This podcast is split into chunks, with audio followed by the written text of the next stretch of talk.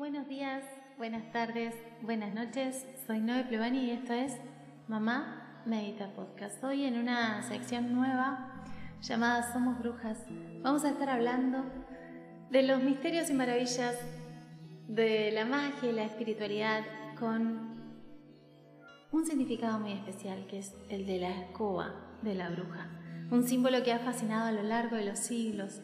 Vamos a descubrir su historia, su conexión con la magia y datos curiosos que pocos conocen. La escoba de la bruja ha sido un símbolo icónico durante siglos, pero sus orígenes se remontan a tiempos antiguos. En la antigua mitología griega, las brujas volaban sobre escobas como un medio de transporte hacia los reinos de los dioses. Este mito se entrelazó con las creencias de otras culturas como los celtas y los germánicos, donde la escoba estaba asociada con la magia y la conexión con el mundo espiritual. Durante la Edad Media, la escoba se convirtió en un símbolo de la brujería y la herejía. Se creía que las brujas usaban escobas ungidas con brebajes mágicos para volar hacia los aquelarres y participar en rituales oscuros. Sin embargo, esta conexión entre la escoba y la brujería era en gran parte una construcción de la Iglesia Católica que buscaba demonizar a las prácticas paganas y a las mujeres que las practicaban.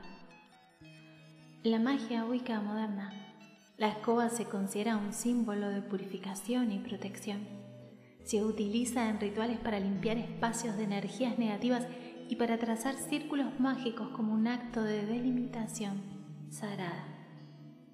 La escoba también se utiliza en algunas ceremonias de Fasting donde se salta sobre ella como un símbolo de fertilidad y unión.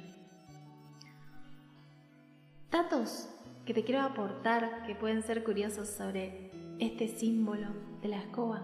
Durante la caza de brujas en Europa se creía que la escoba era un objeto mágico que las brujas usaban para volar a los aquelarres. Sin embargo, la mayoría de las veces las brujas eran mujeres pobres que usaban escobas comunes para limpiar sus hogares. En algunas culturas africanas las escobas se utilizaban en rituales de limpieza espiritual y protección contra la brujería y los espíritus malignos. En la mitología nórdica, por ejemplo, se cree que las brujas usaban escobas para volar a los reinos de los dioses durante el solsticio de invierno conocido como Shu.